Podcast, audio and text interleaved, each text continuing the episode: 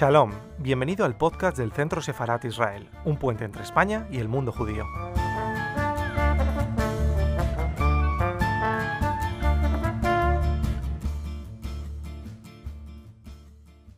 Bueno, esta es la tercera historia de, esta tarde, gracias a Casa Sefarat por haber organizado esta jornada. Una manera eh, tan bonita de, de celebrar eh, eh, la cultura judía. Eh, y esta tercera historia es completamente diferente a las dos anteriores, eh, porque eh, la historia que vamos a contar ahora no es de una persona que ha vivido un desplazamiento, un exilio, un refugio. Es la historia de una persona que ayudó a muchos miles de personas a poder hacer esa historia y a que hoy en día pudieran contarla, por ejemplo. ¿no? Eh, es la historia de Ángel Sanbriz, eh, que es el padre de, Juan Carlos Sanbriz, que está aquí con nosotros. Bueno, yo soy Aurea Moltó, perdón, que no me he presentado.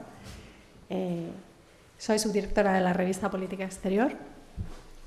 Y nosotros que trabajamos tanto con diplomáticos, que son parte de nuestros lectores y, nuestros autores, la verdad es que me, me, me gusta estar aquí con, con el hijo de, de, un diplomático que realmente fue protagonista de, de, una hazaña inmensa de la que yo tuve noticia hace muy pocos años.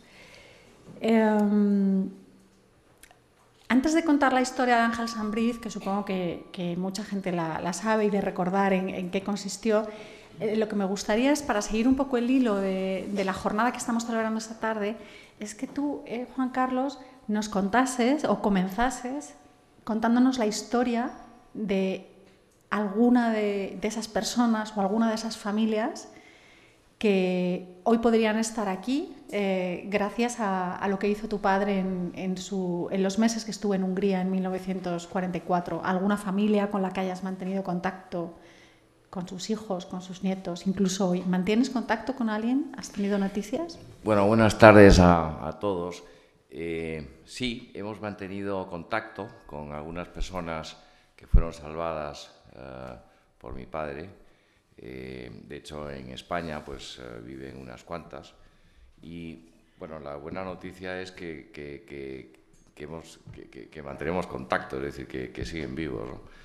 Y, yo creo que lo importante fue lo que ocurrió durante esos trágicos momentos porque gracias a la labor humanitaria de Ángel Sanriz, eh, primero pues obtuvieron papeles, documentos eh, para, para eh, no ser deportados o asesinados in situ en, en, la misma Budapest. Y segundo pues fueron refugiados porque en ese momento no bastaba con tener documentos para ser protegido porque estos documentos los tomaba el el nazi o, en fin, la, la persona eh, que, que, estaba investigando y los podía romper y por lo tanto te podías quedar otra vez eh, totalmente desprotegido.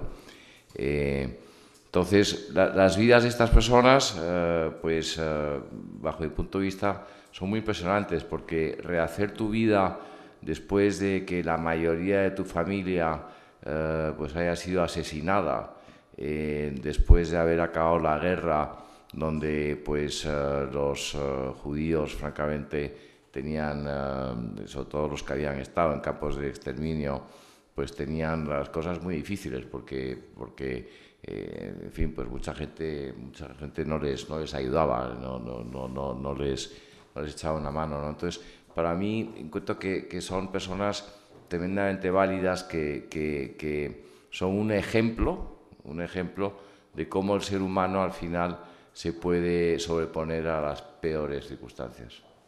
Eh, y yo los admiro muchísimo. ¿Y mm, recibes correspondencia eh, o algún tipo de contacto con, con, alguna de estas familias que estén en España ahora, por ejemplo? ¿Cuál fue su periplo desde que salieron de, bueno, pues hay de todo, ¿no? Eh, por ejemplo, tenemos uh, correspondencia con, con, con un húngaro que, que fue salvado uh, también, pues que prácticamente nació en, en, las casas españolas y que ahora es un uh, importante hombre de negocios, pero que vive en Hungría. Eh, por otro lado, pues hemos tenido aquí contacto con, con personas de esa época que vivieron o que viven en España. Por ejemplo, los hermanos Bandor, que fueron eh, pues muy amigos nuestros. Em, teníamos un contacto estrecho con, con, ellos. Hay otra persona que se llama Eva Benatar, que también la queremos muchísimo. Eh, que Eva pues nació, bueno, no sé si nació, pero tenía nueve meses un año cuando las, eh, ella pues obviamente no se acuerda de nada, porque era muy pequeña. Pero eh, bueno, pues todos ellos volvieron por, por avatares la vida, cada uno por sus propias circunstancias, pues muchos de ellos acabaron en España, o algunos de ellos, porque no muchos, la verdad, algunos de ellos acabaron en España y aquí pues se dedicaron a, a en fin, a sus sus quehaceres. ¿no? Voy a dejar que tú cuentes la, la, historia de tu padre, aunque me cuesta mucho porque tiene mucha épica y, y es una historia que satisface mucho contarla. Eh, como introducción diré que, desde 1939 hasta, el 42 aproximadamente, alrededor de 35.000 judíos eh, huyeron de la Europa nazi a través de, España. Eh, Muchos de ellos, algo menos la mitad, unos 15.000 aproximadamente, cruzaron la frontera de forma ilegal, es decir, no, no tenían papeles, no podían estar en el país. Eh, y el resto tenían, eh, pasaron legalmente con visados que habían estado expedidos por los, consulados españoles en, Europa. Había unas directrices de cómo se tenían que, que expedir esos, esos visados y a quién, fundamentalmente era para judíos sefardíes que por una ley de 1924 tenían eh, nacionalidad española. Eh, pero algunos diplomáticos españoles en, Francia, en Bruselas, en Rumanía y ahora Juan Carlos nos va a contar el caso de su padre en Hungría, eh, decidieron, decidieron aplicar su, su propia eh, sensibilidad, su propia visión, su propio humanismo sobre cómo, eh, eh, cómo tenían que ejercer su, su función como representante de, del gobierno de España y con el poder que, les daba en ese momento el poder otorgar pasaportes a gente que estaba siendo asesinada y perseguida. Y fue lo que hizo eh, Ángel Sambriz con apenas 32 años, en un periodo de tiempo realmente corto, eh, ni siquiera como embajador, sino como representante de, negocios en la legación española en, Budapest. Y me gustaría que nos contaras eh, cómo fue, cómo lo hizo, cómo alrededor de 5.000 personas pudieron salir de Hungría gracias a la gestión de, diplomática y consular que hizo tu padre.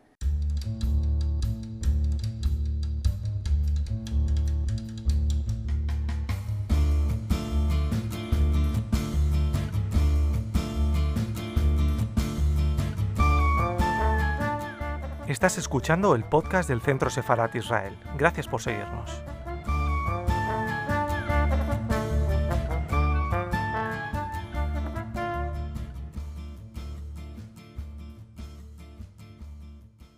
Muy bien.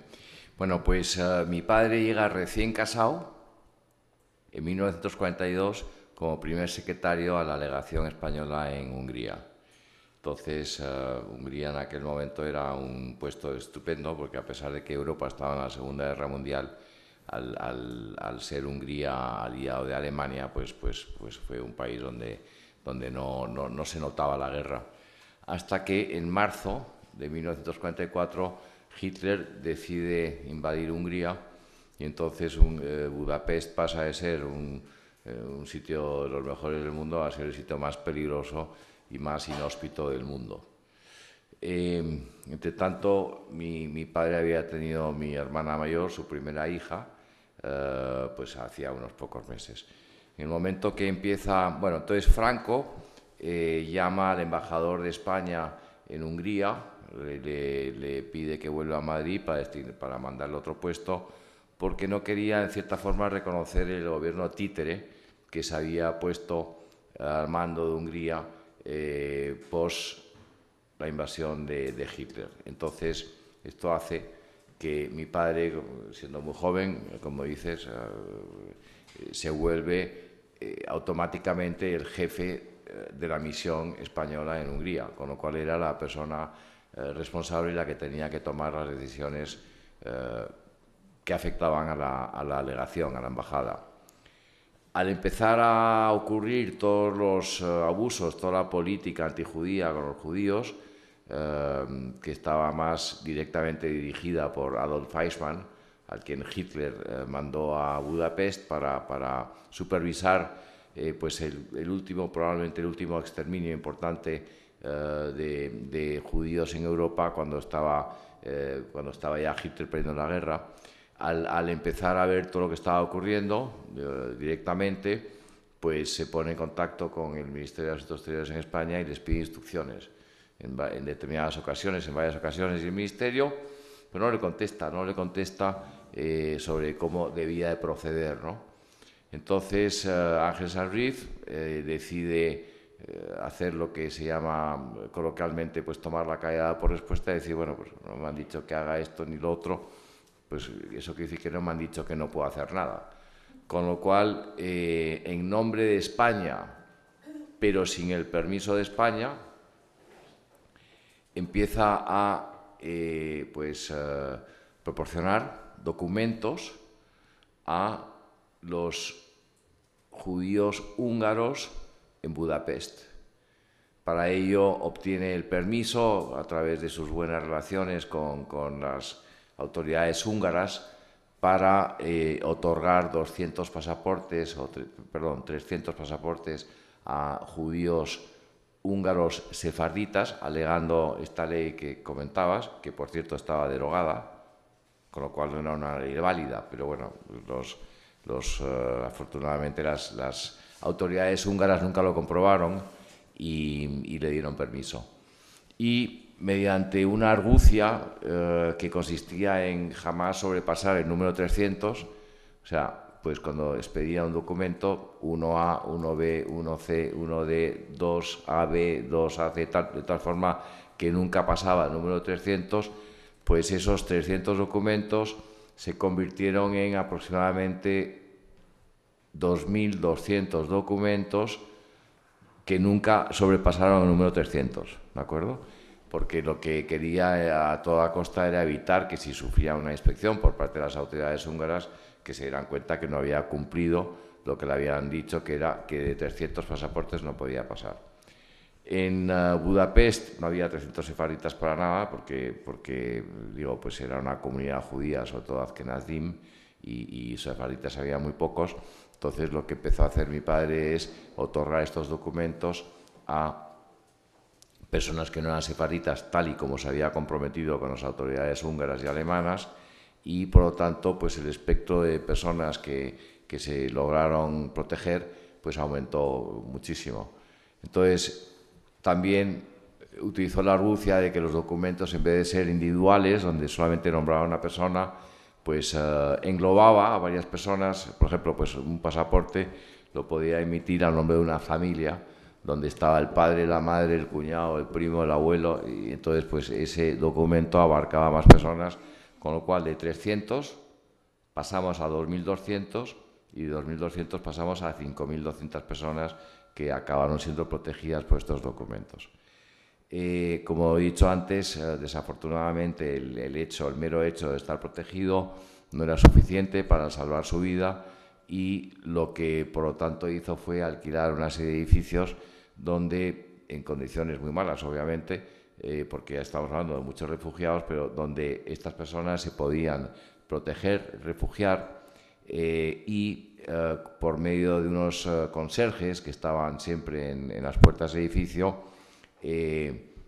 y la puesta de, en fin, se pusieron banderas españolas con carteles diciendo que era territorio español, que era por lo tanto un territorio donde los nazis o los uh, flechadas no podían entrar, pues uh, proteger a todas estas personas.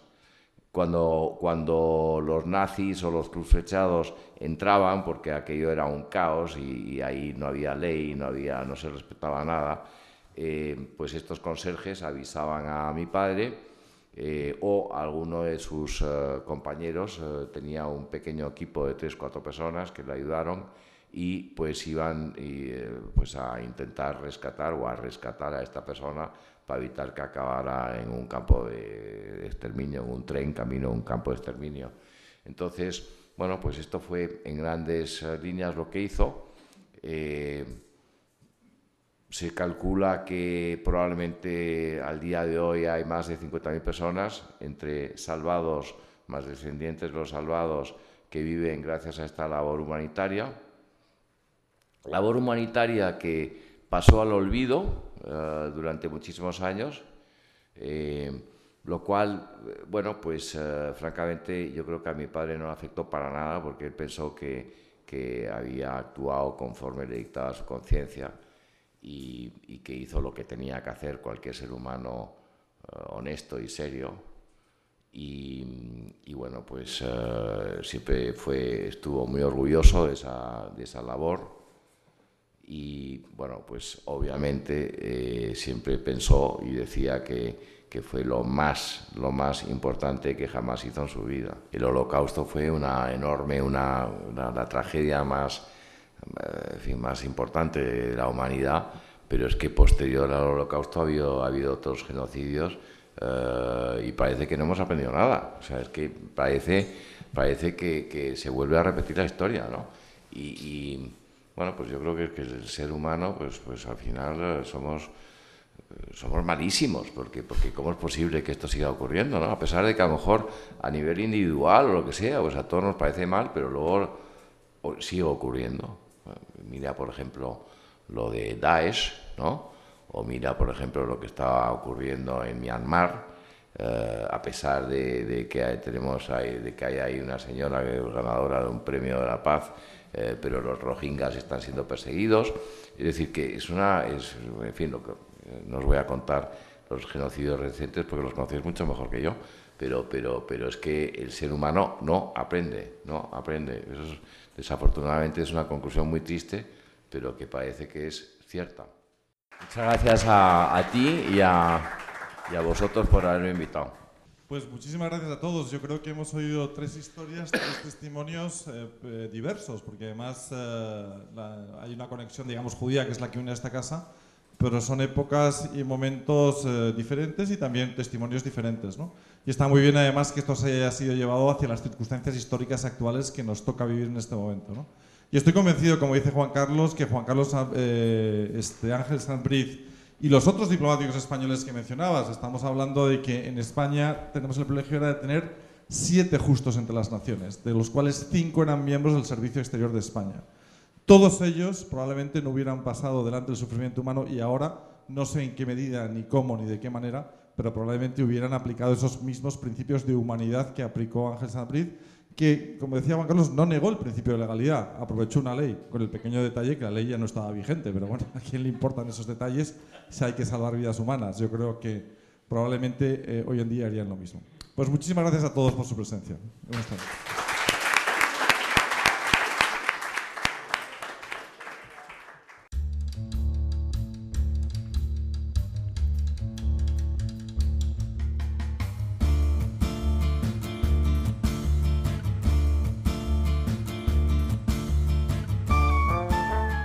Gracias por escucharnos. Recuerda que también nos puedes seguir a través de Instagram, Facebook y Twitter con el usuario arroba Centro Israel o si lo prefieres en nuestra página web www.sefarat-israel.es.